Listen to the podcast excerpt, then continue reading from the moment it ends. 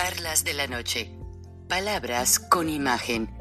El análisis de los acontecimientos que influyen en nuestra vida con el periodista Francisco Durán Rosillo.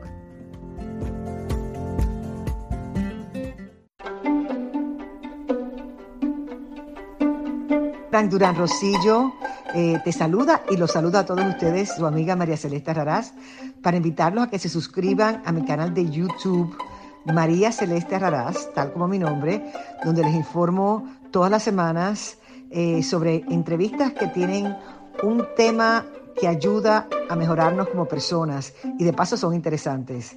Las pueden encontrar en mi canal de YouTube, así que los espero. Y se suscriben gratis.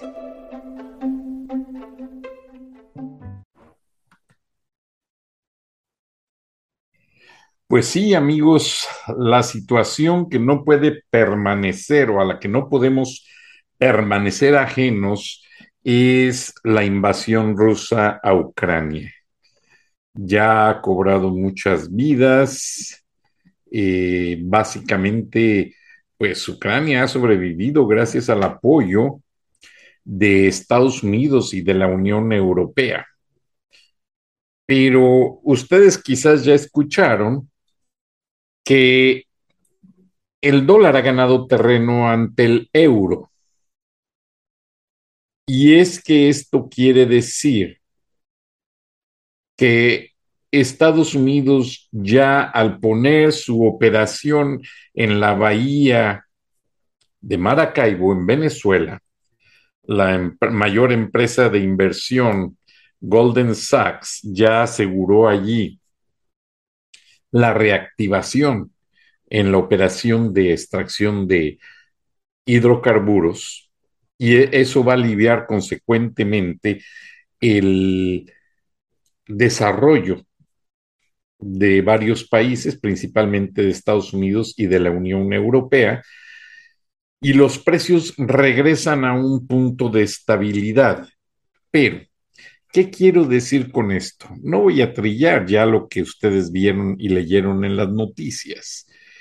El hecho es que aunque Estados Unidos ya tiene su plan, aunque Vladimir Putin no pudo salirse con la suya, por eso sigue atacando Ucrania y quiere atacar la, base eh, de que tiene un reactor nuclear, la que fue muy conocida, Chernobyl y otra base que hay, pues que tiene uranio enriquecido y todo lo está haciendo solamente para intimidar al mundo.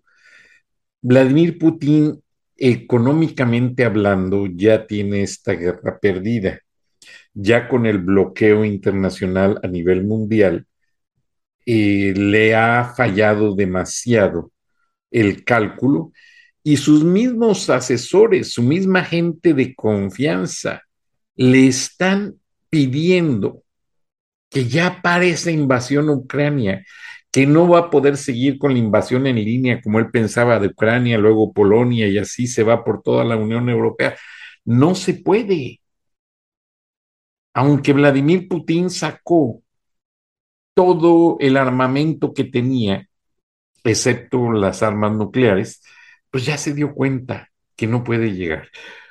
Por cierto, hago un paréntesis, en la planta General Motors de Ramos Arispe y Silao, ya están cortos en los microprocesadores, los microcerebros que les ponen a los vehículos para darles en cierta manera una función inteligente como abrir la cajuela, como encontrar el vehículo con el posesionador y guiarse en una carretera como se puede hacer con el celular.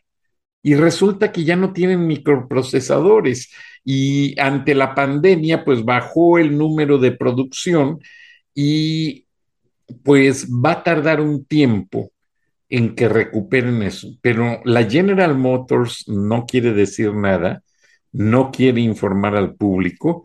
Sin embargo, todas las investigaciones apuntan a que el gran faltante de microprocesadores que existe en las plantas General Motors eh, maquiladoras en México fue robado.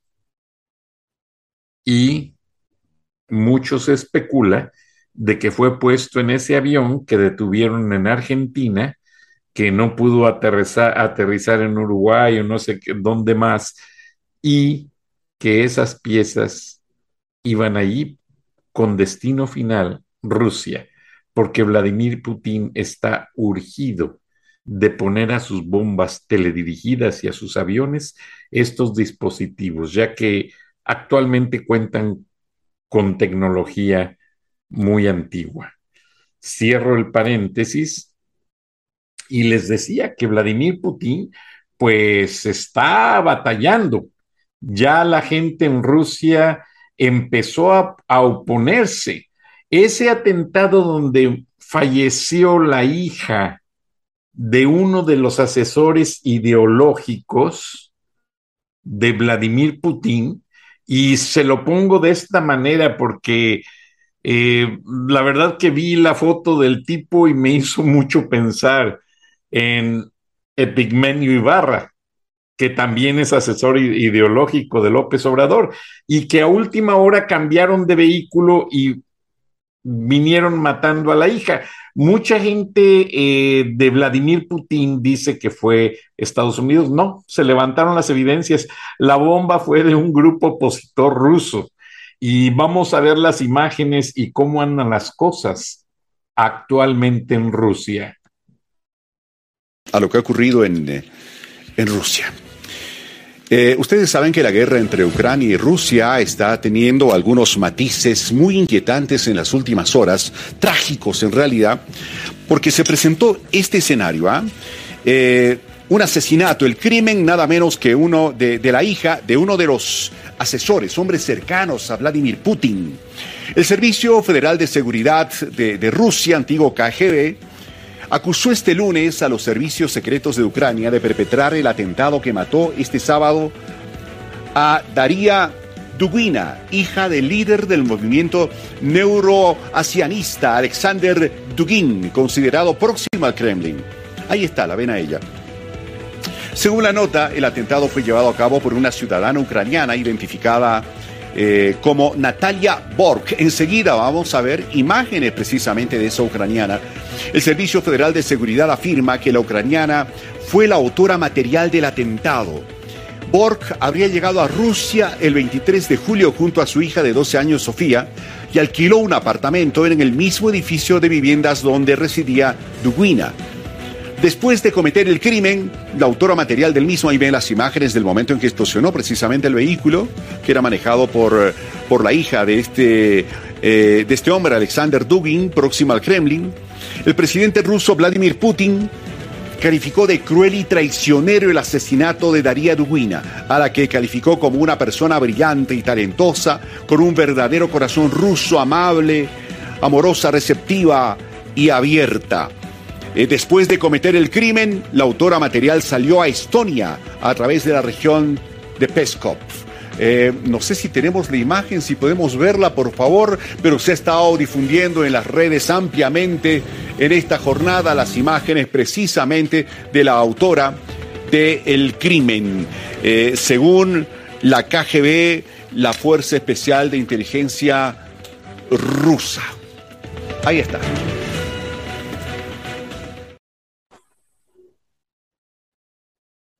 Pues sí, así como lo vieron, idéntico físicamente y, posiblemente hasta emocionalmente al Epigmenio Ibarra.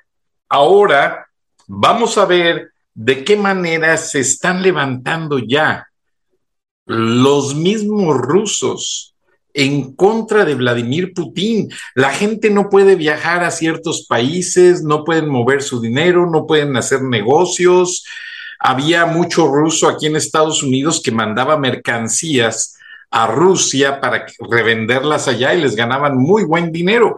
Pues todo eso se está perdiendo. De hecho, los apartamentos más lujosos y más caros del mundo estaban allí alrededor de la Plaza Roja de Moscú Y ahora con todo ese embargo, pues Rusia está regresando a aquella época decadente, aunque Putin se niega a reconocerlo. Y vean, dicen que el populismo es muy frágil.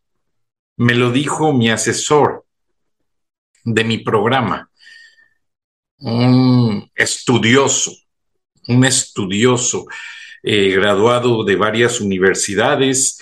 Eh, algunos de sus maestros, me dijo, eh, fueron analistas de la Agencia Central de Inteligencia.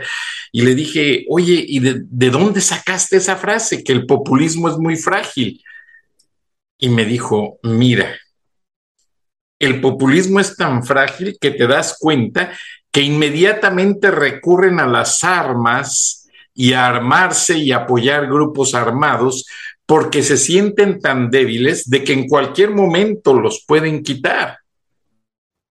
Que es cierto, vean, López Obrador mandó comprar rifles antidrones, están equipando al ejército, amurallaron Palacio Nacional con mallas de hierro en el Día Internacional de la Mujer. ¡Qué vergüenza! El 8 de marzo. ¡Qué vergüenza! Y todas esas son las, las ideas que le mete Pigmenio Ibarra a Andrés Manuel. Y Andrés Manuel ama a los narcotraficantes de por sí porque negoció, ellos le pagaron la campaña. Pero Epigmenio Ibarra, el narconovelero, pues imagínense, está apoyando a los, a los carteles de la droga porque Epigmenio Ibarra le vendió cientos de telenovelas a Telemundo y a varias televisoras. Entonces ahora vean qué débil se siente Vladimir Putin, que ha tenido que recurrir a encarcelar a sus allegados. Vean de qué manera.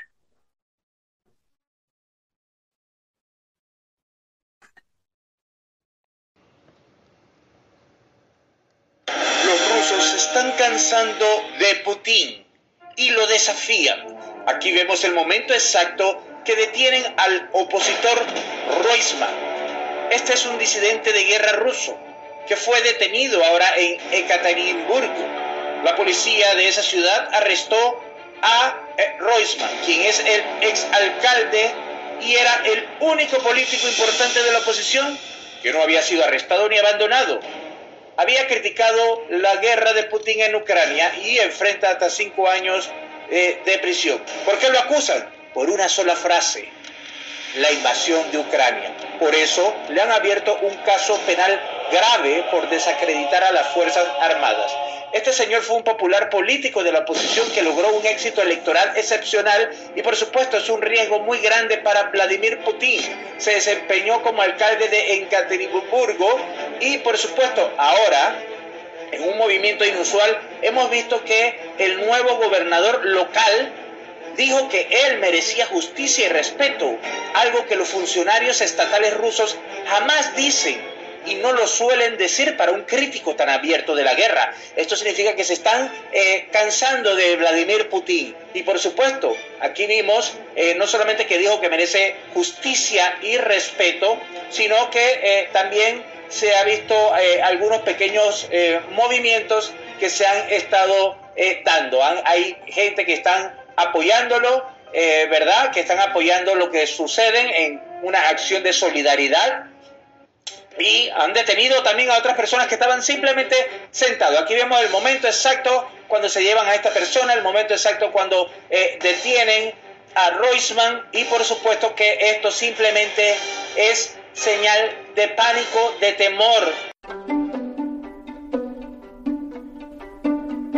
Durán Rosillo eh, te saluda y los saluda a todos ustedes, su amiga María Celeste Raraz, para invitarlos a que se suscriban a mi canal de YouTube, María Celeste Raraz, tal como mi nombre, donde les informo todas las semanas eh, sobre entrevistas que tienen un tema que ayuda a mejorarnos como personas y de paso son interesantes. Las pueden encontrar en mi canal de YouTube, así que los espero. Y se suscriben gratis.